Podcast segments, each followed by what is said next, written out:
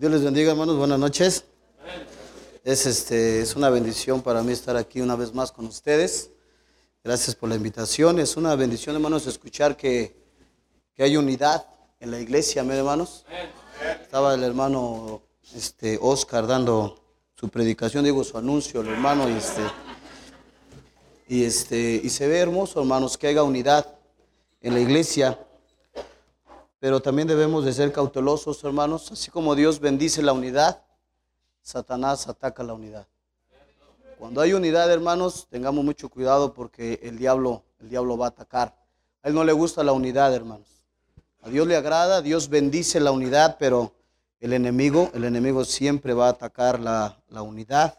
Dice la escritura que no debemos de, de ignorar las maquilaciones de Satanás y que él se disfraza como un como un ángel de luz, así es que tenemos que estar eh, al tanto de, de, de eso. Hermanos, vamos a ponernos de pie, hermanos, vamos a, vamos a ver nuestra Biblia ahí en el libro de Santiago, por favor. Reciban saludos de la Iglesia Bautista, la vida verdadera, hermanos, por la gracia del Señor. En este mes de noviembre cumplimos ya 10 años. 10 años tenemos a ella en ese lugar, hermanos. Estamos contentos sirviendo al Señor con gozo, hermanos. Este Catepec, un municipio muy tranquilo, hermanos, muy pasivo. ¿Cuántos dudan de eso, hermanos? Ganando almas, nos encontramos de todos, embolsados y de todos nos encontramos, hermanos, solamente Dios sabe, ¿verdad? Eh, Santiago capítulo 4, hermanos, por favor, versículos del 1 al 4, vamos a leerlo alternadamente.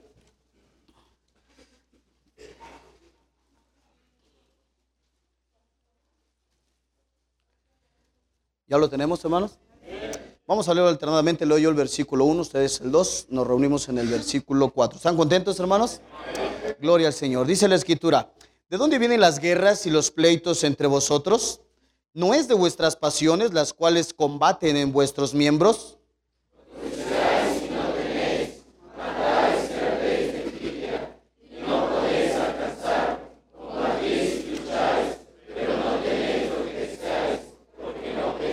Pedís y no recibís, porque pedís mal para gastar en vuestros deleites todos.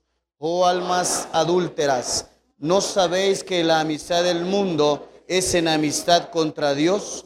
Cualquiera pues que quiera ser amigo del mundo se constituye enemigo de Dios. La mayor parte de los conflictos y las disputas en, en el matrimonio, en la familia, en la sociedad, en la iglesia, son producto de los malos deseos que como seres humanos nosotros tenemos. Hermanos, somos salvos por la gracia del Señor. Amén. El día que muéramos vamos al cielo por su misericordia, por su bondad. Pero todavía usted y yo, aunque tengamos el Espíritu Santo de Dios morando en nosotros, todavía tenemos también nuestra carne, hermano. Tenemos dos enemigos poderosos. A veces decimos el diablo, no, el primero es nuestra carne, hermano. Primer enemigo, el primer enemigo que yo tengo no es el, no es el diablo, es el, mi propio yo, mi propia carne. Yo soy, yo soy uno de mis peores, de mis peores enemigos. Deseamos bienes materiales, deseamos dinero, mejor nivel social, reconocimientos, autoridad sobre otros.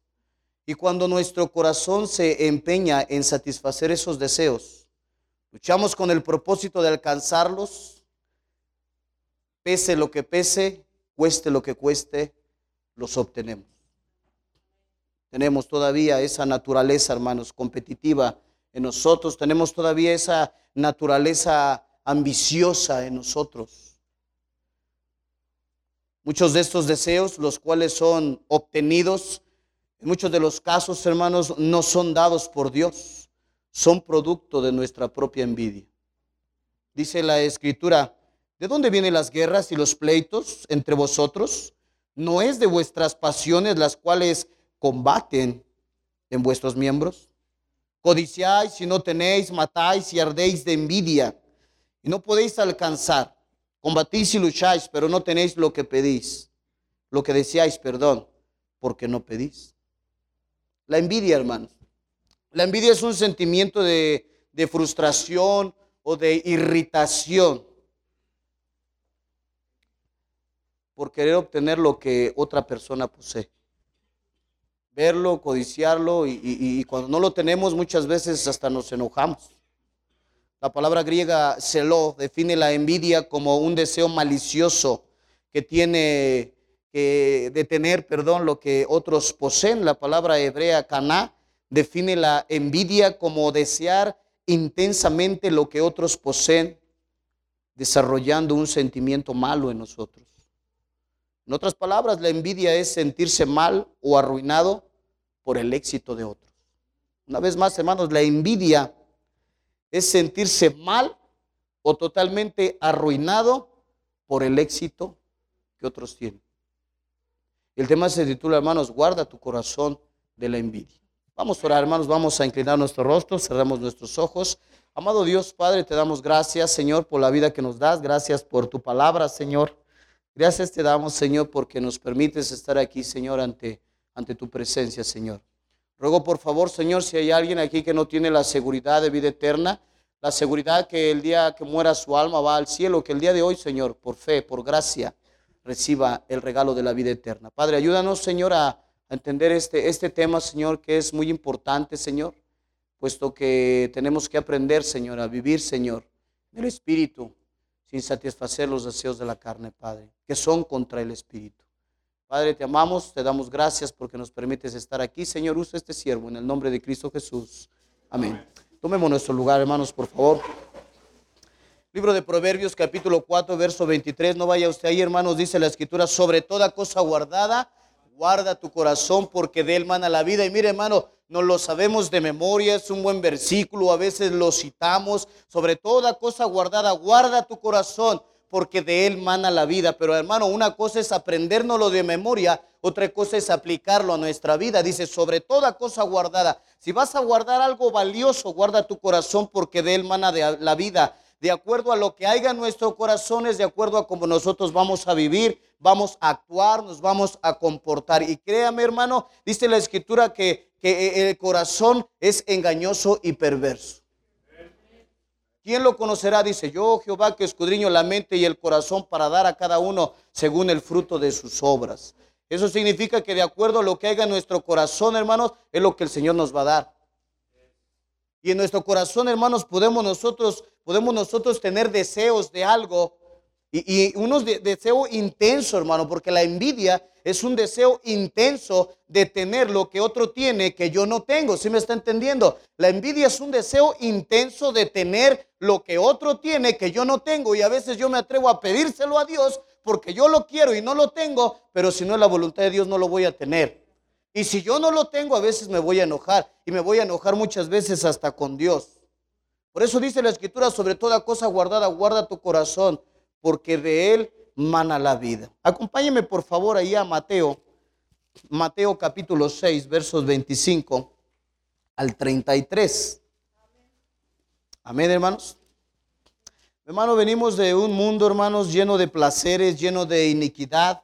Venimos de un mundo, hermanos, donde yo no sé de usted, hermano, pero, pero obteníamos lo que queríamos al, al precio que fuera, cueste lo que cueste, y cuando lo teníamos nos mofábamos. Así lo obtuviéramos a la buena o a la mala, cuando lo teníamos, estábamos bien contentos y hasta nos burlábamos del mal que hacíamos.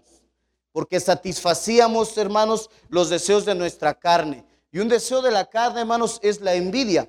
Ahora, como hijos de Dios, como cristianos, la escritura nos dice que debemos morir a nosotros mismos. Amén, hermanos. Morir a mí mismo es morir a mis deseos. Morir a mí mismo es decirle a mi carne no más. Morir a mí mismo es decirle al Señor sí y a mi carne no, hermano, y eso no es sencillo. Aquí podemos estar todos de corbata, bien modositos, bien cristianos, las hermanas que parecen ángeles de Dios, pero hermano, solamente Dios sabe lo que tenemos en nuestro corazón. Él lo sabe, hermano. Y mire, hermano, cuando dice la escritura, ¿quién lo conocerá? Yo, Jehová, que escudriño la mente y pruebo el corazón. Él, nos conoce divinamente bien. Él sabe lo que hay en nuestra mente. Él sabe lo que hay en nuestro corazón, hermano. Así es que nosotros debemos de ponernos a pensar, hermano, qué es lo que Él sabe de mí. Amén.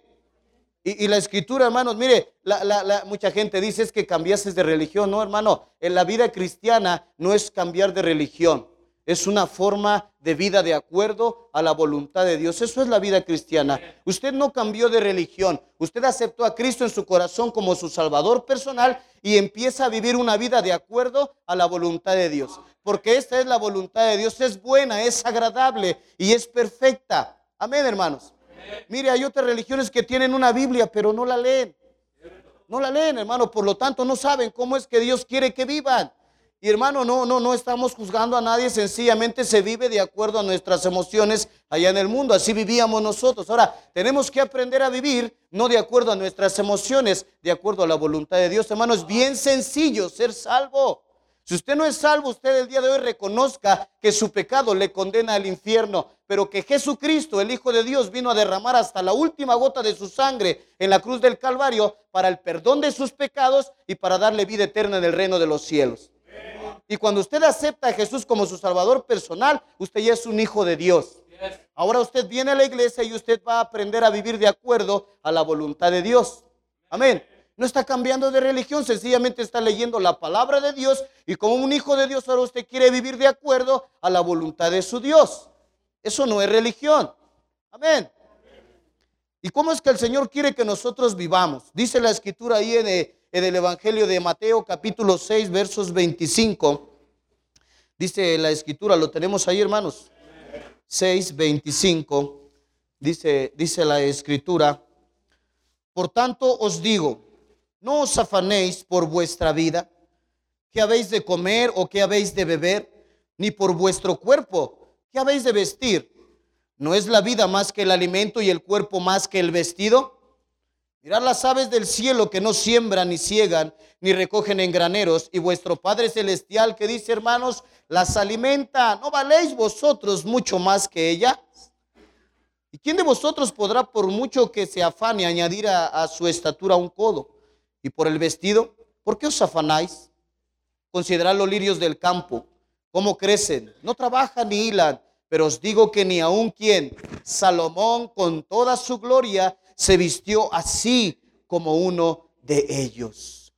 Como miramos nosotros, hermanos, eh, eh, eh, vamos manejando, ¿verdad? En carretera y podemos ver ahí este, los, los, llanos y, hasta dan ganas de bajarse y pasar la mano así, ¿verdad, hermano? Cuando, cuando vemos ahí la, la nubecita y cuando vemos las florecitas bien hermosas y, dan ganas de bajarse y, y, caminar por ahí. Yo no sé de usted, pero a mí eso me ha dado gana, hermano. ¿Por qué? Porque Dios lo hace, hermano. Dios lo hace. Y dice aquí la escritura, pero os digo que ni aun Salomón con toda su gloria se vistió así como uno de ellos. Y si la hierba del campo que hoy es y mañana se, se echa en el horno, Dios la viste así, ¿no hará mucho más a vosotros, hombres de poca fe? No os afanéis. ¿Qué es el afán? El afán es un deseo grande e intenso de obtener algo. Y aquí el Señor, hermano, nos está hablando acerca de los afanes de este mundo. El mundo entero, hermano, está tan afanado eh, está, tan afanado en hacer dinero, está tan afanado en, los bienes materiales, que, hermano, e, están tan afanados en eso, hermano, que han descuidado el, destino eterno de su alma. Tal es así, hermano, que usted llega con una persona y le da este un folletito que le habla acerca de la palabra de Dios y que dice la gente, ah, déjamelo, yo, yo lo leo, se lo voy a explicar en un minuto, deme. No, no, no, yo lo leo y luego, luego lo dobla así bien feo y dice uno, no lo va a leer. Porque la gente está afanado, está lavando ahí su, su yeta del año, le está echando al morol a, las, a los rines 20 y, lo menos que le interesa es escuchar la palabra de Dios. La gente no quiere saber nada de Dios porque está afanada. Está afanada. Lo menos me dice una vez una persona, ¿y para qué quiero saber a dónde voy el día que muera si todavía no he planeado morirme? Digo, pues porque algún día te vas a morir. La escritura dice en Hebreos 9:27 de la manera que está establecida para los hombres que mueran una sola vez y después de esto el juicio. Algún día tú y algún día yo nos vamos a morir. Es por eso que tienes que saber a dónde vas a ir el día que tú te mueras. Y tú sí sabes, le digo, yo sí sé. Y por eso te quiero compartir el mensaje de la salvación. Porque los afanes, hermanos, los afanes apartan. Dice, eh, Satanás usa el afán Dice la escritura que Satanás ha cegado el entendimiento de los incrédulos para que no les resplandezca la luz del Evangelio de Cristo. Satanás no quiere que el ser humano sea salvo y utiliza los afanes. Amén. Ahora, Satanás utiliza los afanes para que los hijos de Dios no se involucren en las cosas de Dios.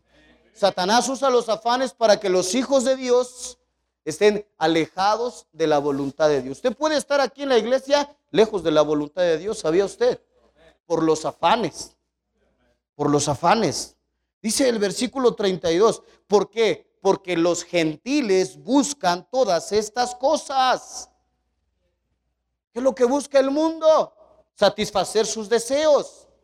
Sale un vino nuevo y cuando vamos por ahí a tomarnos ese vino nuevo y cuando vamos, abrieron un bar nuevo y sabes que abrieron un bar nuevo, ya me dieron la tarjetita y míralas nada más cómo están. ¿Cuándo vamos?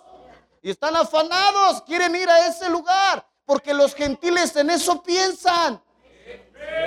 Un gentil en eso piensa, algún día usted y yo en eso pensamos. Sale una nueva droga y luego lo que dicen, ¿qué se sentirá? Y vamos a probarla. Y hay una casa de citas por allá, otra por acá. Y vamos. Allá en el mundo abren una estética nueva donde les ponen las uñas y es la... Ay, ¿dónde, ¿cuándo? ¿Dónde te las pusiste? Vamos, llévame. Están afanados en su apariencia. Están afanados en los placeres terrenales. Pero muchos cristianos todavía viven ahí, hermanos. Afanados, hermanos. No os afanéis pues diciendo 31, ¿qué os comeremos o qué beberemos o qué vestiremos? Porque los gentiles, dice, buscan todas estas cosas, pero vuestro Padre Celestial, eso me agrada, sabe que tenéis necesidad de todas estas cosas. Más buscar primeramente el reino de Dios y su justicia y todas estas cosas os serán añadidas. Así que no os afanéis por el día de mañana, porque el día de mañana trae su propio afán basta a cada día su propio, hermano, su propio mal. Como hijos de Dios, no debemos nosotros envidiar nada que quizás no quiere, que quizás Dios no quiere que nosotros tengamos. Y si deseamos algo, debemos buscar primeramente el reino de Dios y su justicia, primeramente hacer la voluntad de Dios. Y si Él nos lo quiere dar, nos lo va a dar. Y si no nos lo va a dar, pues no nos lo va a dar. Amén. Y si no nos lo da, no debemos de enojarnos por no tener lo deseado, porque eso es envidia maliciosa, hermanos. Envidia maliciosa. Dice la escritura, hermanos, en el versículo en el versículo 32. Me agrada ese versículo, lo voy a decir por qué. Porque los gentiles buscan todas estas cosas, pero vuestro Padre celestial sabe. Sabe, ¿qué, sabe, hermano? De qué cosas tenéis necesidad. Sé que por eso es que usted y yo no tenemos que andar envidiando lo que el vecino tiene. Si él lo tiene, pues bueno, él lo tiene. Y, Dios sabe, si nosotros tenemos necesidad de eso, Dios nos lo va a dar. Sin estar envidiándolo al vecino, sin estar, hermano, dice, dice el versículo 7 del mismo capítulo, versículo 7, versículo 7, lo tenemos ahí 6, 7. Y orando no uséis vanas repeticiones como los gentiles que piensan que por su palabrería serán oídos. No os hagáis pues semejantes a ellos, porque vuestro, una vez más, fíjate lo que dice, porque vuestro Padre sabe de qué cosas tenéis necesidad antes que vosotros le pidáis. ¿Por qué no tenemos que envidiar nada? Porque nuestro Padre sabe de qué cosas tenéis necesidad. Pero fíjate, ahí hay algo bien importante. Dios suple necesidades, no lujos. Dios sabe de qué cosas tenéis necesidad, no ganas, no deseo. Ay, amor, es que vi esos zapatos rojos y para mi vestido rojo. Y, ahí, ahí tiene varios parcitos. También los puede combinar ahí con su vestidito la señora. pero, pero es, que, es que los vio y, los, y, luego peor tantito si se los vio a alguien. No, ya los ya los quiere. Los quiere la señora. Los quiere la niña, la hija. Dios suple necesidades, no lujos, no caprichos. Dios sabe lo que, de, lo que deseamos tener y que está fuera de su voluntad, hermano. Él lo sabe. Dios sabe si lo que yo quiero es una necesidad, hermanos, o un deseo o estoy envidiando algo. Punto número uno, hermanos. La envidia terrenal, hermanos. La envidia, perdón, la envidia es, es, es carnal, es algo carnal. Es terrenal, es diabólica y está en contra de Dios. La escritura nos dice en el libro de Gálatas, todos conocemos esa, esa parte de la escritura donde dice y manifiestas son las obras de la carne, que son el adulterio, la fornicación, la inmundicia, la lascivia, la idolatría, las hechicerías, las enemistades, los pleitos, los celos, las iras, las contiendas, las disensiones, las herejías las envidias. Eso significa, hermano, que la envidia es un deseo de la carne. Envidiar lo que otros tienen es un deseo de la carne. Y dice la escritura, no satisfagáis los deseos de la carne que son contra el espíritu. Ay, tenemos un carrito ahí que nos lleva a casa y nos trae, pero como el compañero de trabajo lo debe, pero llegó con uno mejor, ya estamos ahí. Híjole, no, hombre. Se lo compró primero que yo. Ahora, aunque me embarque hasta acá, pero voy a uno mejor que ese. Y, y esa es la envidia. Y eso no le agrada a Dios, hermanos. Dice versículo 4 de Santiago, regresemos ahí bien rápido, Santiago 4, 4. Oh almas adúlteras, no sabéis, no sabéis. ¿Por qué cree usted que dice ahí Santiago? No sabéis. Porque no sabemos, porque somos ignorantes. No, porque nosotros sabemos. Dice la escritura, oh almas adúlteras, ¿no sabéis que la amistad del mundo es enemistad contra Dios? Cualquiera pues que quiera ser amigo del mundo se constituye, ¿qué hermanos? Enemigo de Dios. Eso significa, hermano, que si yo estoy envidiando lo que otros tienen, que yo no tengo y que yo quiero tener y no está en la voluntad de Dios, hermano, yo, yo soy enemigo de Dios. Eso, eso, está tremendo, hermanos. Envidiamos lo que el mundo presenta como bueno, porque pasamos más tiempo deleitándonos en el mundo que deleitándonos en la palabra de Dios. El cristiano envidioso, el cristiano mundano, quiere vestirse como los del mundo, con ropa de marca, tenis de marca, celular de marca. Su enfoque está en el mundo y no está en Dios. Y mira, no hay nada de malo que te vistas con ropa de marca. No hay nada de malo con lo que acabo de decir, hermano. Cuando Dios te lo da cuando Dios te lo da, hermano. No hay nada de malo que, que, le compres unos tenis de marca a tu hijo. Y es más, hermano, si tu hijo quiere unos tenis de marca, dile, ¿cuáles quieres, hijo? ¿Cuáles? Esos, papá, valen dos mil pesos. Ponte a orar, hijo, para que el Señor te los dé. Para que el Señor me provea. Mira, hermano, tenemos que enseñar a nuestros hijos, hermano, a que, a que arranquen las bendiciones de Dios. ¿A quién se los vistes, hijo? Pues se los vi a un compañero de escuela que se cree bien harto. Se los voy a comprar, mi hijo. Estás alimentando la envidia del chamaco. Estás contaminando su corazón. ¿Te gustan esos tenis, hijo? Sí, ponte a orar por ellos. Y cuando tú veas al chamaco que está orando y Dios te provea, cómprale los tenis. Dile, mira, hijo, Dios, Dios fue el que contestó tu oración. Porque de lo contrario, hermano, estamos, estamos, estamos alimentando ese deseo de envidia en nuestros hijos.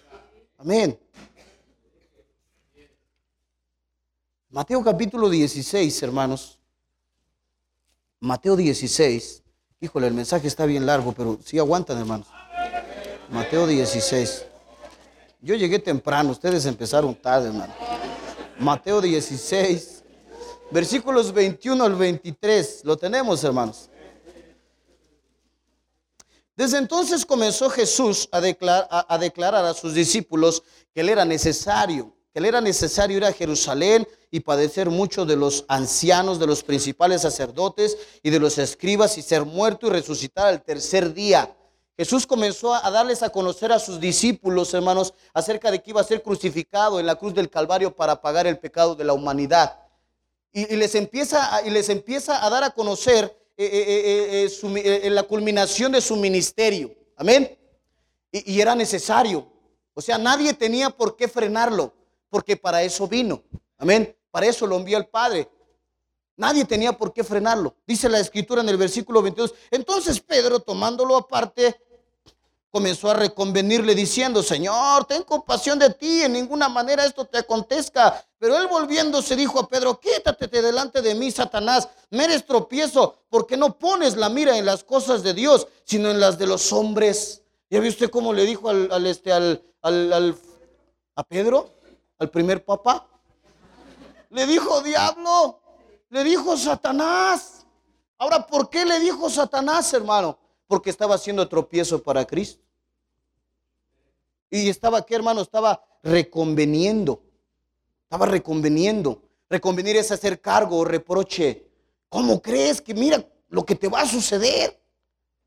Mira, hermano, cuando comienzas a, vivir la vida cristiana, o ya viviendo la vida cristiana, Satanás empieza a reconvenir con nosotros. ¿Y sabes qué dice el enemigo? Estás jodido porque quieres. Estás jodido porque quieres. Si tú trabajaras los domingos, no, hombre, otro gallo te cantara. Dejaste ir esa chambita. Eres un tonto. Eres esto. Eres aquello. Los sábados también le haces caso al pastor y te vas a ganar almas. Cuando, cuando, ay, ay, ay. Y es donde estamos nosotros. Ay, ay. Porque Satanás está reconviniendo con nosotros. Y muchas veces tú le haces caso. Y Satanás está diciéndote. ¿Qué, qué, ganar almas? ¿Qué, ¿Qué es eso que vas a ir a apoyar a los hermanos, a ponerle la Déjalos que yo las Tú vete a chambear. Vete a ganar dinero. Ellos porque son unos flojos. Ellos porque son conchas. Tú ve. Y peor tantito, oye, amor, ¿cómo ves? ¿Qué? No, vete a trabajar, ándale. Ay, te va a trabajar porque está reconviniendo el enemigo. Pero ¿cuál fue la respuesta de Jesús? Mire, hermano, ¿Era malo lo que le decía Pedro? De cierta forma no estaba tan mal, amaba a Jesús, hermano, quería seguir estando con él. Por lo tanto le dice, oye, no vayas, ¿cómo crees? Vas a ir. Pero realmente estaba haciendo tropiezo. Es malo que vayas a ganar unos centavos para la casa, no, no es malo, hermano. No lo tomes a mal. La Biblia dice que el que no trabaje, la misma Biblia lo dice, hermano, que el que no trabaje, que no coma. Amén. Sin embargo, el enemigo muchas veces quiere reconvenir con nosotros y llenar nuestro corazón de, envidia. Versículo 23. Pero él volviéndose dijo a Pedro, quítate de delante de mí, Satanás, me eres tropiezo porque no pones la mira en las cosas de qué, en las cosas de Dios, sino en las de los hombres. ¿En dónde, ¿En dónde está puesta tu mira, hermano? ¿En las cosas de Dios o en las de los hombres? Mira, una vez que tú vienes a ser un hijo de Dios, el mundo entero cree que todos somos hijos de Dios, no es cierto. El ser humano es creación de Dios, pero viene a ser un hijo de Dios cuando acepta a Jesucristo en su corazón como su Salvador personal. Ahí es un hijo de Dios. Dice la Escritura, a, los suyos vino y los suyos no le recibieron. Mas a todos los que le recibieron, a los que creen en su nombre, les dio potestad de ser hechos hijos de Dios. El pecador es hijo de Dios cuando acepta a Jesucristo en su corazón como su salvador personal. Y una vez que viene a ser hijo de Dios, ese es el instructivo de cómo debe de vivir. Y hay veces que muchos cristianos, mira, aceptan a Cristo en su corazón como su salvador personal, pero a la hora de que se abre el instructivo de cómo vivir, dicen, ah, ah, no, no, no, no, no, ahí no, ahí no. No, le hagas caso al pastor en todo, amor, ¿eh? Es, a veces la mujer es usada por el enemigo. No, amor, no le hagas caso en todo. No, no, no, ¿qué va a ser de nosotros? ¿Qué va a ser de nosotros? Mira, ve conmigo bien rápido ahí a, primera de Timoteo 6.8. ¿Qué va a ser de nosotros?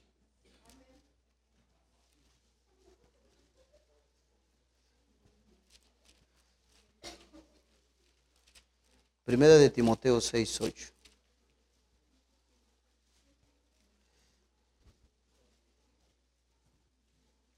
Desde el versículo 6, perdón. Pero gran ganancia es la piedad acompañada de contentamiento. Pero gran ganancia es la piedad acompañada de contentamiento. Porque nada hemos traído a este mundo. Y sin duda, nada nos podremos sacar. Nada. ¿Quién nació con un billete de a 100 pegado en una pompa? Nadie. Nadie. Nacimos desnudos, hermano. Nacimos sin nada. Por lo tanto, lo que tú tienes no te lo vas a llevar. No te lo vas a llevar. Muchos aman más la camioneta que a la esposa. Y el día que te mueras no te la van a echar ahí en la caja. No te la vas a llevar. Porque nada hemos traído a este mundo y sin duda nada podemos sacar. Así que teniendo, escucha lo que dice, así es que teniendo una cuenta en el banco, una camioneta del año, dos casas, un terreno, no dice así, ¿verdad? ¿Qué es lo que dice? ¿Y a poco no el ser humano así vive?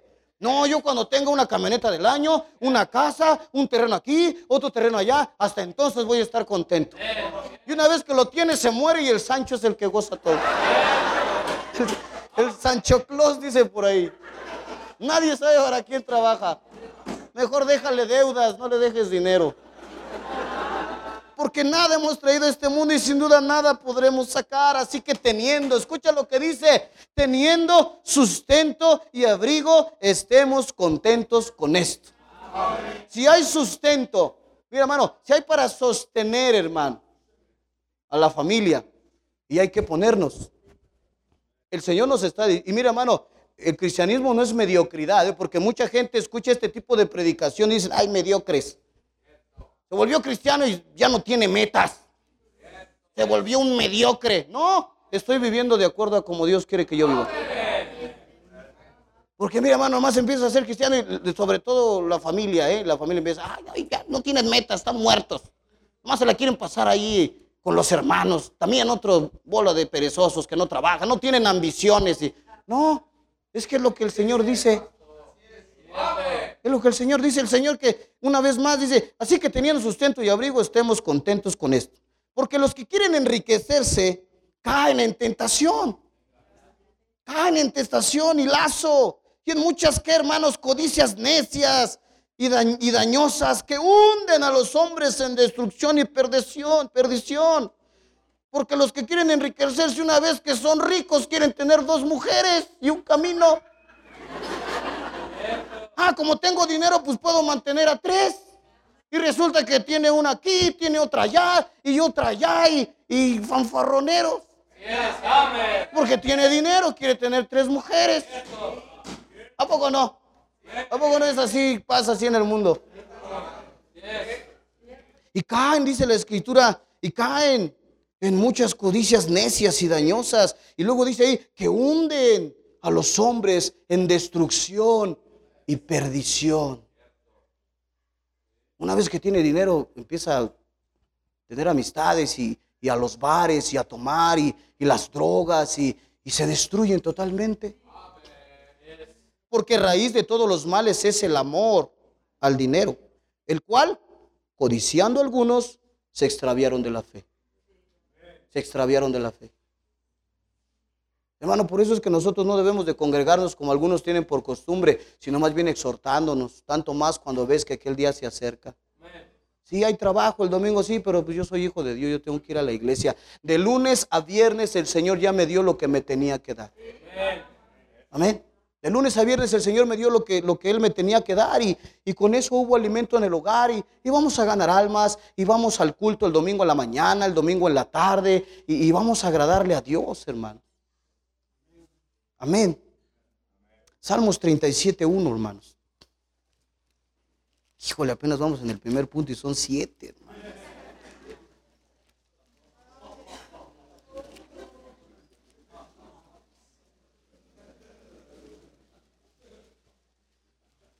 Salmos 37, 1.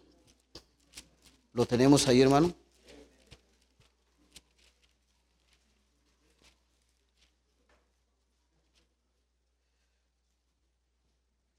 Y dos. ¿Estamos? No te impacientes a causa de los malignos. Vamos a leerlo juntos todos. Dos, tres. No te impacientes a causa de los malignos, ni tengas envidia de los que hacen iniquidad, porque como hierba serán pronto cortados y como la hierba verde se secará. Ese es, ese es el destino, hermano. No te impacientes a causa de los malignos, ni tengas envidia de los que hacen iniquidad. Muchos de ellos, para vivir así, para vestir así, andan haciendo lo malo, roban, bisnean, alteran notas, inflan facturas, alteran básculas, chantajean a la gente y luego hasta se ríen. ¡Ah, cómo soy bien abusadote, de vieja! ¡Ay, sí, cariño, eres el mejor! Pero para tener todo eso, ¿qué es lo que tiene que hacer? Lo malo, lo malo.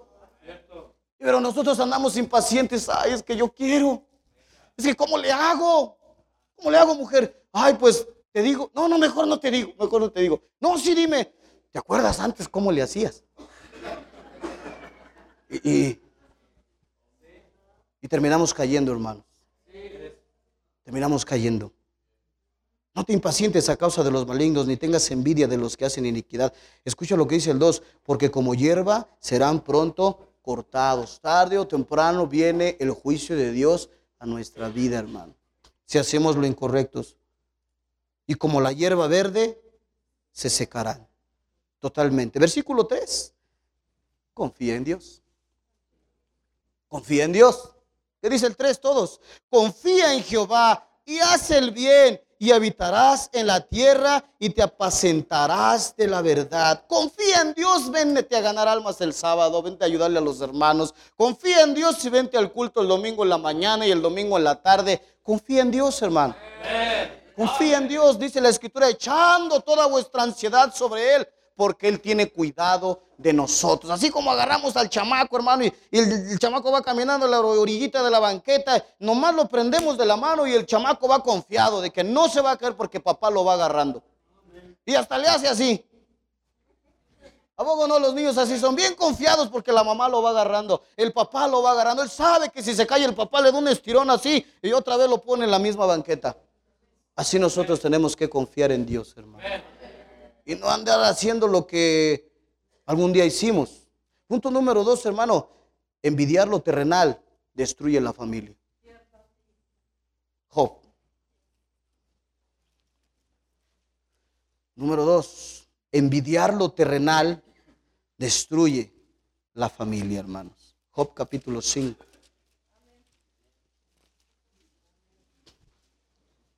Yo sé que es mucha Biblia, hermano, pero usted no la ha leído ni el lunes, ni el martes, ni el miércoles, ni el jueves, ni el... Hasta el jueves la viene usted a leer, entonces vamos a leer todo lo que no se leyó de lunes a jueves. Job 5, 2 al 4, ¿estamos?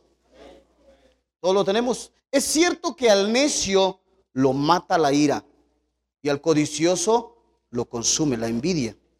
Yo he visto al necio que echaba raíces y en la misma hora maldije su habitación. Versículo 4. Sus hijos estarán lejos de la seguridad y en la puerta serán quebrantados y no habrá quien los libre. Quien los libre. Qué tremendo hermano. Que nosotros seamos envidiosos, codiciosos, queramos tener lo que el mundo, lo que el mundo tiene y lo obtengamos al precio que sea.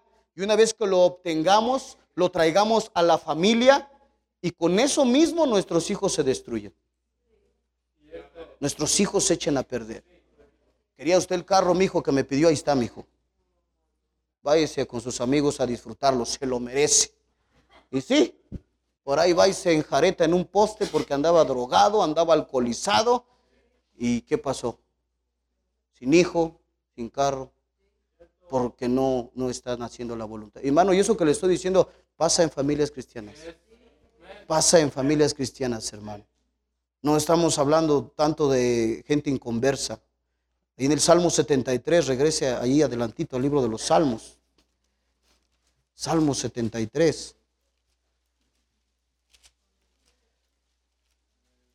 Nuestros hijos pierden la, la protección de Dios. Ay, necesito trabajar más para darles más.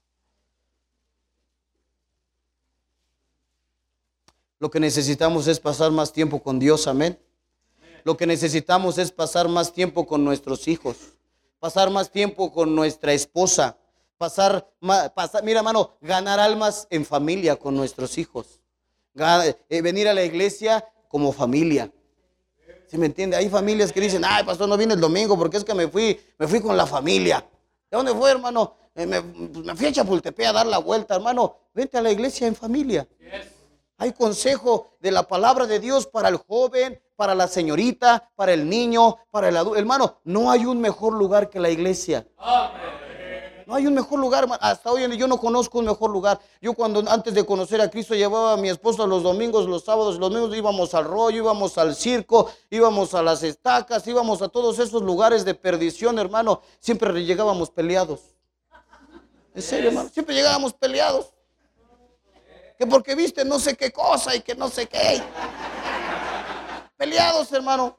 Briago y, briago y peleado con mi esposa. Desde que yo conocí la iglesia, hermano, Hasta hoy en día, hermano, gracias a la misericordia del Señor, nunca he salido de la iglesia y he llegado a, mi casa peleado con mi esposa. Siempre diciendo, gloria a Dios, qué bien, qué bendición la iglesia. Y vamos a ganar almas. Y mira, hermano, que la gente nos juzgue y la gente nos critique, hermano, es el mejor lugar. ¿Qué no?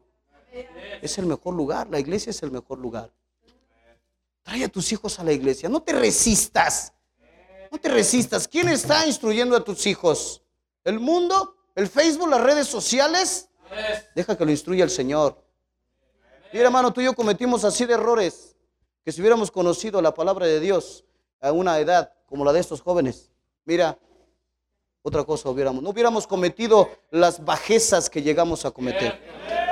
Trae a tus hijos a la iglesia, que vengan, apártalos de la envidia, del pecado de este mundo. Amén. 73, 1 al 3. Ciertamente es bueno Dios con Israel. Amén. Es bueno Dios para con Israel, para con los que limpios de corazón. En cuanto a mí, escucha lo que dice el salmista. En cuanto a mí, casi deslizaron mis pies. Por poco resbalaron mis pasos. ¿Por qué? Porque tuve envidia de los, de los arrogantes, viendo la prosperidad de los impíos.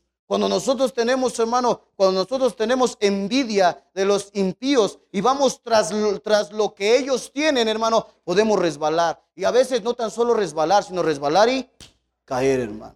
Caer en el adulterio, caer en las drogas, en el alcoholismo, en la pornografía, hermano. Podemos caer, hermano, y tratando, buscando lo que, lo que quisiéramos tener, que quizás no es la voluntad de Dios, y vamos allá tras eso. Y, cuando vamos tras eso, que no es la voluntad de Dios, caemos. Caemos. Y dice ahí el salmista, casi, porque tuve envidia de los arrogantes viendo la prosperidad de los necios. Casi resbalaban mis pies, porque tuve envidia viendo la prosperidad de los necios. ¿Cuáles son los necios? Aquellos que dicen, no, yo tengo mi religión, yo no quiero. Le dicen no a la Biblia. Yo tengo mi religión. Yo, nada, ese libro. Traen aquí un San Judas Tadeo y traen acá el tatuaje de la Santa Muerte aquí. Le ponen su manzana y su vela negra y pura tontería, hermano. Pura tontería de veras, hermano. El mundo hoy en día está plagado de santerismo. Está plagado, hermano, muchos lugares, yo no sé aquí, hermano, por allá donde nosotros estamos, hermano, hay muchos centros espiritistas, así, hermano, más que iglesias, donde adoran ese tal Eluguay, Mayá, Changó, todas esas deidades brasileñas, hermano. Y toda la gente está bien metida en eso, hermano, metidos hasta los dientes, hermano. No quieren saber del Señor. Allí en Tultitlán, hermanos, está la, la sede de la Santa Muerte.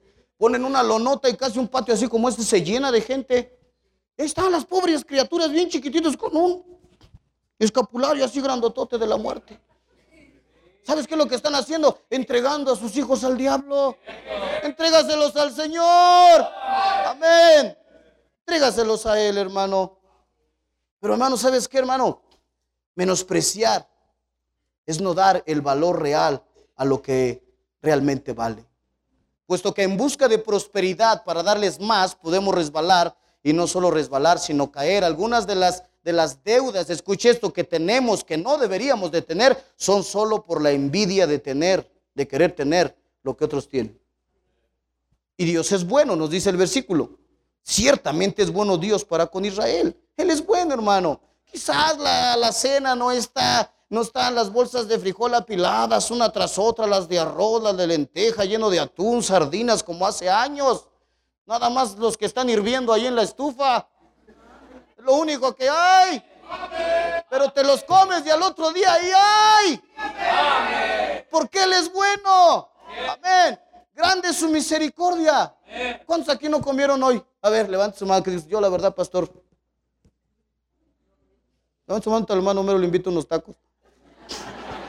Dale, hermano, porque Dios no nos ha dejado porque Él es bueno, porque grande es su misericordia. Dios es bueno, nos da lo que necesitamos. La envidia a la luz de la Biblia es menospreciar lo que Él nos da. y desear lo que el mundo tiene. El mundo no tiene lo que tú tienes y lo que tú tienes no se puede comprar con dinero, hermano. Es la salvación de nuestra alma, hermanos. El mundo pasa y sus deseos, pero el que hace la voluntad de Dios permanece para siempre. Número tres, hermanos, la envidia trae enfermedad al cuerpo y maldad al alma. ¿Sabías eso, hermano? La envidia trae enfermedad al cuerpo y maldad a nuestra alma. Proverbios 14:30. Es que entre más Biblia menos se duermen, hermano.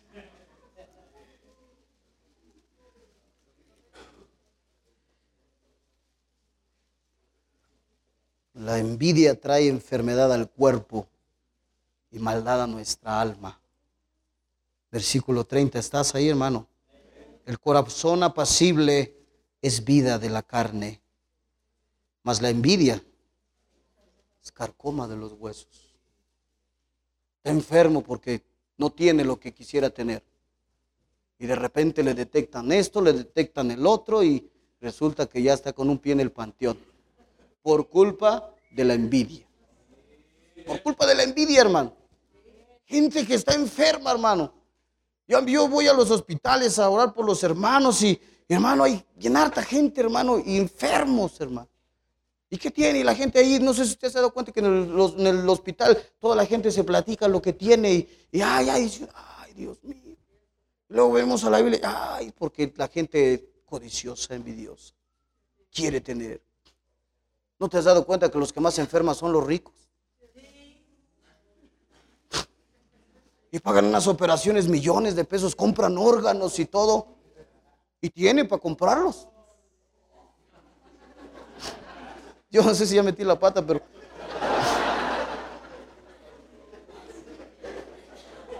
Mira, hermano, tengo una hija, mi hija tiene 20 años, 20 años de edad, ella vive con un riñón.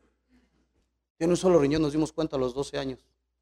Empezó a ponerse ella mal y todo, y y hemos, hemos estado en la iglesia con hermanos que, que, padecen, que han padecido insuficiencia renal y, y, cuando mi hija empezó a presentar este tipo de, de, males, pues dijimos, pues Dios, tu, tu palabra dice que, que si nosotros podemos soportar eso, lo vamos a soportar. Y empezamos a hacer estudios y todo, y, y resulta que nomás vive vive con un riñón, hermano. Tiene un solo riñón. Ya tiene 20 años de edad. Y hermano, y le dije a mi hija, pues, pues con ese, hija. con ese. Nada más sabes que tienes que no tomar refresco, no mucho picante, no esto, lo otro. Cuídate y haz compromisos con Dios, hija. Haz compromisos, comprométete con Dios. Y vamos a estar orando, ya tiene 20 años de edad. No le hemos llevado al doctor hace uh, hartos años, hermano. En serio, hermano, te lo estoy dando de todo mi corazón. Tenemos años. Luego a veces mi esposa dice, oye, si, si la llevamos, le digo, ¿para qué? Dice, es que ya lleva años y... Entonces la hermana Ana, creo que estuvimos en su casa, la hermana, la, la, mayor. Yo le digo, mi hija, mientras coma y duerma bien. En serio, hermanos. Dios la está usando. Porque estamos confiando en Dios, hermano. Porque si, mire, hermano, usted va a los hospitales y usted se da cuenta que hay una lista grande de gente que está esperando una donación.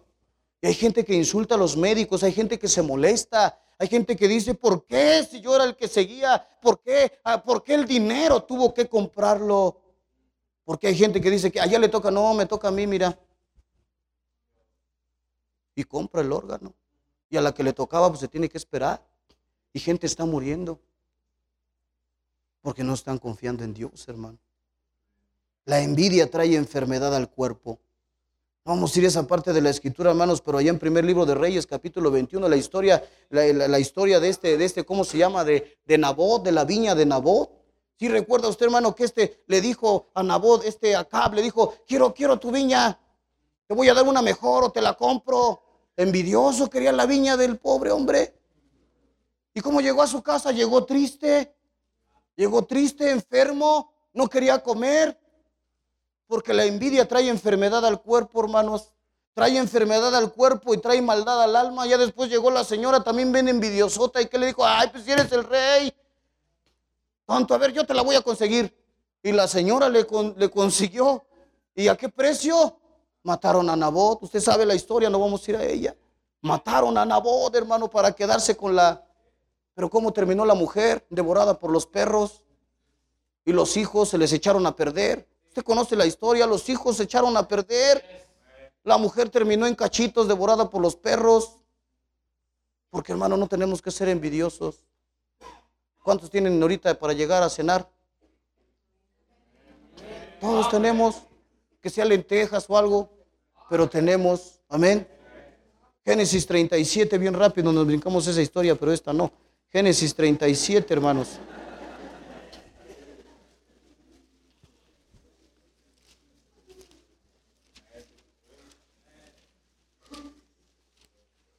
¿Lo tenemos ahí? 37, 1 al 11. Habló Jacob. Habitó Jacob en la tierra donde había morado su padre y en la tierra de Canaán. Esa es la historia de la familia de Jacob. José, siendo de edad de 17 años, apacentaba las ovejas con sus hermanos y el joven estaba con los hijos de Bilá y con los hijos de Silpa, mujeres de su padre, e informaba a José a su padre la mala fama de ellos. Llamaba Israel a José más que a todos sus hijos, porque lo había tenido en su vejez. Y le hizo una túnica de diversos colores, y viendo sus hermanos que su padre lo amaba más que a todos sus hermanos, le aborrecían y no podían hablarle pacíficamente. Y soñó José un sueño y lo contó a sus hermanos, y ellos llegaron a aborrecerle más todavía. Y él les dijo, oíd ahora este sueño que he soñado. He aquí que eh, atábamos manojos en medio del campo y he aquí que mi manojo se levantaba y estaba derecho y, y que vuestros manojos estaban alrededor y se inclinaban al mío. Le respondieron sus hermanos, ¿reinarás tú sobre nosotros? ¿O señorearás sobre nosotros? Y le aborrecieron aún más a causa de sus sueños y de sus palabras. Soñó aún otro sueño y lo contó a sus hermanos diciendo, he aquí que he soñado otro sueño He aquí que el sol y la luna y, y, once estrellas se inclinaban a mí. Y lo contó a su padre y a sus hermanos, y su padre le reprendió y le dijo, ¿qué sueño es este que soñaste? ¿Acaso vendremos yo y tu madre y tus hermanos a postrarnos en tierra ante ti? Y sus hermanos le tenían envidia. Mas su padre, que dice ahí, meditaba en eso. ¿Se da cuenta, hermano? Le tenían envidia, envidia. Y mire, hermano, parte de la envidia que le tenían a, este José era responsabilidad de su padre, porque lo amaba más que a los demás. Un error que muchas veces cometemos, hermano, es que le damos, somos, hacemos acepción de personas con nuestros propios hijos. Ay, si fueras como tu hermano. Si fueras como tu hermana, ay, él no me da problemas, ay, ¿cómo no? Y, y ¿sabes qué es lo que ocasionamos ahí? Que el muchacho aborrezca a su hermano. ¿Cuánto daría porque fueras como tu hermano, como tu hermano? Pero es que eres esto, eres... Y empezamos a insultar a uno y empezamos a levantar al otro y lo que estamos creando ahí es que se aborrezcan entre ellos. Y mire, hermano, no vamos a seguir leyendo, pero la intención, hermano, de ellos era matarlo. Era matarlo, usted conoce la historia. Era matarlo. Pero Rubén el mayor dijo, no, ¿cómo lo vamos a matar? ¿Qué le vamos a decir a mi papá? No, ¿cómo cree? No. Se interpuso. ¿Y qué sucedió? Lo vendieron a los madianitas. Usted y yo conocemos la historia. Por envidia. Por envidia. En e, los sueños que les dijo, les causó más envidia, más lo aborrecieron. Pero hermanos, la envidia es, es tan poderosa, hermanos, que puede destruir familias, matrimonios, iglesias, está destruyendo el mundo entero. El petróleo es la codicia del mundo, hermano. Y es lo que está acabando. Dios está usando. Mira, hermano, y luego, ¿qué era? ¿Qué era José de los, de los demás? Era su hermano. ¿Sabes tú que puede haber codicia entre hermanos aquí en la iglesia? Envidia. ¿Estás viendo tú que Dios está usando a los hijos de un hermano?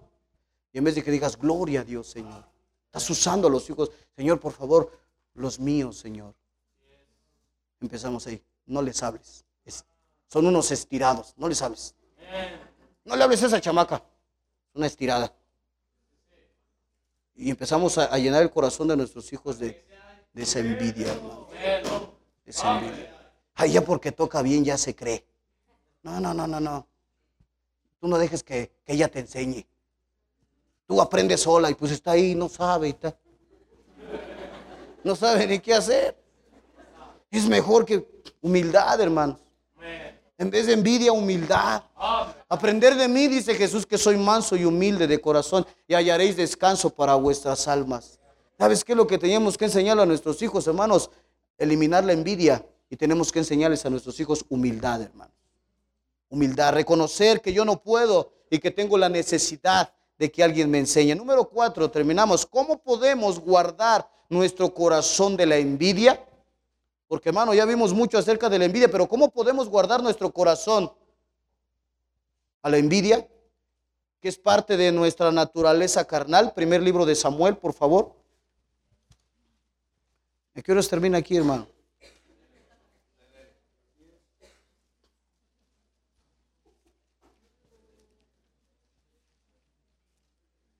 Primer libro de Samuel, 1 al 10. Primer libro de Samuel, capítulo 1, del 1 al 10. Lo tenemos ahí, hermanos. Número 4, ¿cómo podemos guardar nuestro corazón de la envidia? Recuerda, hermano, que el tema, el tema se titula Guarda tu corazón de la envidia. Amén, hermanos. La envidia es producto de la carne. La envidia enferma el cuerpo y contamina el alma. Amén. La envidia, hermanos. Número 4, ¿Cómo podemos guardar nuestro corazón de la envidia? Dice la escritura, aconteció después de la muerte de, Saúl, que, perdón, primer libro de Samuel. Yo estoy en segunda, hermano. Perdón, perdón, perdón. Creo que ya sabe a dónde voy si ya se sabe la historia. ¿Estamos? Hubo un varón de Ramitaim, de Sofín, del monte de Efraín que se llamaba Elcana, hijo de Jeroam, hijo de Eliú, hijo de Tou, hijo de Suf, Efrateo. Y tenía él dos mujeres. El nombre de una era Ana y el de la otra era Penina. Y Penina tenía hijos, mas Ana no los tenía. Todos los años aquel varón subía de su ciudad para adorar y para ofrecer sacrificios a Jehová de los ejércitos en Silo, donde estaban los donde estaban dos hijos de Eli, Ofni y Fines, sacerdotes de Jehová. Y cuando llegaba el día en que el Cana ofrecía sacrificio, daba a Penina su mujer, a todos sus hijos y a todas sus hijas, a cada uno su parte. Amén. Pero Ana daba una parte escogida porque amaba a Ana, aunque Jehová no le había concebido tener hijos. Y su rival la irritaba, enojándola y entristeciéndola porque Jehová no le había concedido tener hijos. ¿Puede usted imaginarse esa mujer, hermanos? A la penina. ¿Se puede usted imaginar? Porque dice la escritura que la irritaba, que no. La irritaba. ¿Cómo la irritaba? Pues le pasaba a los chamacos. Y la otra. La irritaba. Y su rival la irritaba, enojándola y entristeciéndola. Hermano, ¿te das cuenta de ese cuadro? ¿Qué harías tú, hermana, ante ese cuadro? No, yo creo que tú la agarras y la desgreñas, ¿verdad? Yo creo que tú la... Pero eso no sucedió. Eso no sucedió. La irritaba, sí, la hacía molestar. Había tristeza. Pero continuamos leyendo. Así hacía cada año. Imagínate, cada año. Poquito cada año y luego en la casa porque les tenía viviendo juntas el ingrato. Imagínate nada más. Así hacía cada año cuando subía a la casa de Jehová. La irritaba así. Por la cual Ana lloraba y no comía. Y el cana su marido le dijo, Ana, ¿por qué lloras? ¿Por qué no comes? ¿Y por qué está afligido tu corazón? No te soy yo mejor que diez hijos. Era de Teotihuacán este ingrato. tremendo. Y se levantó Ana después que hubo comido y bebido en Silo. Y mientras el sacerdote Elí estaba sentado en una silla junto a un pilar del templo de Jehová, ella con amargura. Escuche esto. No dice ahí, y se le fue encima a Penina y la golpeó y la maldijo. Porque ¿sabes qué es lo? Pues ¿sabes cuál es el producto, hermano, de la envidia? Maldecir. Cuando tú y yo no tenemos lo que queremos tener, lo primero que estamos maldecimos. Oh. Nomás no tienes lo que otra tiene, hermana, y en vez de que la veas bien.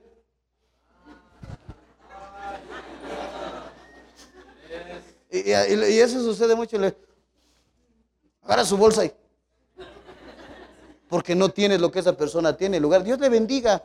Igual y no tengo lo que ella tiene y quisiera tenerlo, pero si Dios no me lo ha dado, no pasa nada. Sigo amando a mi hermana en Cristo. Sigo amando al hermano. Ella no actuó así, hermano. Y vaya que la penina, ¿cómo le hizo la vida de cuadritos? Y ella con amargura de alma, ¿qué dice, hermano? Oró a Jehová y lloró abundantemente. ¿Qué fue lo que hizo, hermanos? ¿Envidió? Lloró. Derramó lágrimas dijo, Señor, tú conoces mi necesidad, porque Él sabe de qué cosas tenéis necesidad. Él sabe, hermano. Él sabía la aflicción de Ana. Él sabía que Ana necesitaba un hijo para que esa mujer fuera feliz, fuera plena. ¿Sabías tú, hermano, que en esos tiempos, en los tiempos de Cristo, en los tiempos bíblicos, ser una mujer estéril era una afrenta? Era como una maldición. Era tenida como una, una mujer impía pecadora. Por eso Dios no le dijo, porque es una pecadora. Y luego la otra irritándola. Imagínate el corazón de esa mujer. Pero hermano, esa mujer una mujer de Dios. Porque oró y le lloró a su Dios. Versículo 19, hermanos. Levantándose de mañana, adoraron delante de Jehová y volvieron y fueron a su casa en Ramá. Y el Cana se llegó a Ana, su mujer. Gloria a Dios. Y Jehová se acordó de ella. ¿Sabes por qué se acordó de ella, hermano? Porque no envidiaba lo que Penina tenía. No lo envidiaba. Oraba, Señor, dámelo. Tú sabes que yo quiero un hijo. Quiero darle un hijo a este ingrato. Quiero tener un hijo. Pero ¿sabes qué? Quería tener un hijo con propósito. La escritura no nos dice que Penina llevó a todos sus hijos a la iglesia y ahí se los dejó y se los entregó a Dios. No, era una mujer que yo me imagino que nada más paría hijos para hacerle enojar. Hijos sin propósito. Si tú tienes hijos, mira, un matrimonio viene a mí, me pide consejo, me dice, oiga, pastor, ore por nosotros porque queremos tener un hijo. Le digo, ¿y para qué lo quieres?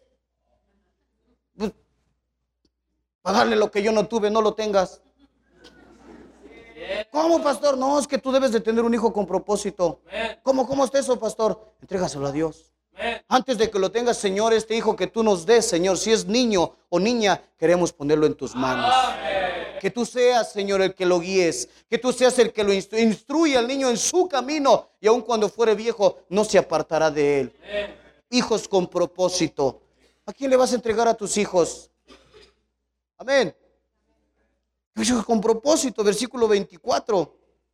Después, después que lo hubo destetado, lo llevó consigo y con tres becerros, un efa de harina y una vasija de vino, y lo trajo a dónde?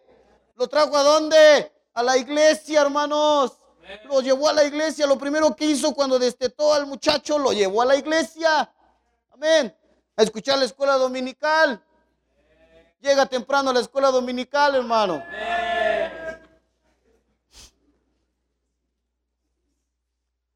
Después de que lo hubo destetado, lo llevó consigo con tres becerros, un efa de harina y una vasija de vino, y lo trajo a la casa de Jehová en Silo. Y el niño era pequeño. Y matando el becerro trajeron al niño a Elí. Escucha esto. Y ella dijo, oh Señor mío, vive tu alma, Señor mío. Yo soy aquella mujer que estuvo aquí junto a ti orando a Jehová. Por este niño oraba y Jehová me dio lo que le pedí. Porque Él sabe de qué cosas tenéis necesidad. Yo pues lo dedico también a Jehová, todos los días que viva será de Jehová, y adoró ahí a Jehová. Y fue el primer hombre que ungió reyes, Samuel, porque lo dedicó a Dios. Porque le dijo a Dios, ese hijo que te pedí, no te lo pedí para mí, te lo pedí para ti. Por lo tanto, ahí está lo que te pedí. Amén. Proverbios 23, 17. Ya vamos de bajada, hermano, ya vamos de bajada. Proverbios 23, 17. ¿Sabes qué fue lo que hubo en el corazón de, de Ana? En vez de envidia hubo temor. Hubo temor de Dios. Hubo temor de Dios. Respetó a Penina pese a que Penina la fastidiaba todo el tiempo con sus hijos. Tuvo temor de Dios. 23, 17 dice la escritura, hermanos. No tenga tu corazón envidia de los pecadores. Antes persevera en el temor de Jehová todo el tiempo. Todo el tiempo, año tras año que iban, esta mujer la irritaba y Ana todo el tiempo estuvo viviendo bajo el temor de Dios, esperando en Él, esperando en Él, porque Él sabe de qué cosas tenéis necesidad. Primera de Pedro 2.1, terminamos ahí, hermanos. Primera de Pedro 3.1.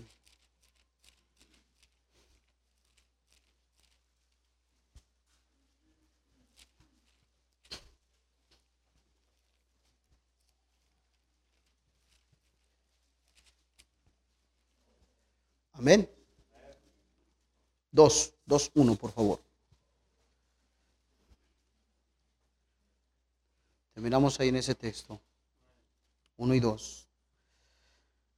Desechando pues toda malicia, todo engaño, hipocresía, envidias y todas las detracciones. Desea, como niños recién nacidos, la leche espiritual no adulterada para que por ella crezcáis para salvación. ¿Cómo podemos guardar nuestro corazón de la envidia? Viviendo bajo el temor de Dios, orando como Ana y desechando la envidia. Y yo veo algo que me gusta, yo quiero tener, Señor, si tú quieres, si tú crees que yo lo necesito, dámelo. Y si no, Señor, quita este, este mal deseo de mi corazón. Quítalo, Señor, no lo quiero. Me aleja de ti. Desechando toda malicia, todo engaño, hipocresía, envidias y todas las detracciones. Desear como niños recién nacidos la leche espiritual no adulterada para que por ella crezcáis para salud. ¿Y sabes cuál es esa leche, hermano? Mire. Que aquí está, hermano. Desear como niños recién nacidos la leche espiritual. Este es el antídoto para la envidia. La palabra de Dios. Vamos a orar, hermanos, vamos a ponernos de pie. Voy a pedir, por favor, que inclines tu rostro, cierres tus ojos. Hermano, Dios habló a tu vida.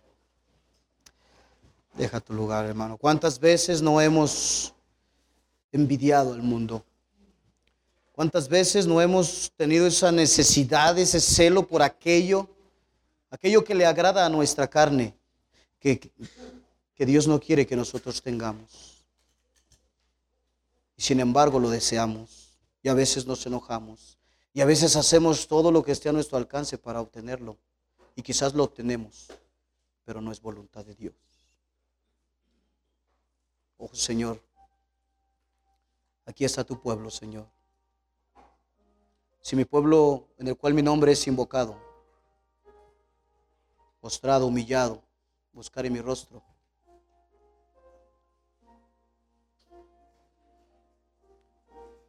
Olvidaré de su maldad, perdonaré sus pecados y sanaré su tierra. ¿Quién pudiera levantar su mano con toda honestidad en esta tarde, en esta noche? ¿Quién diría si yo llegara a morir en esta noche? Yo no sé dónde iría mi alma.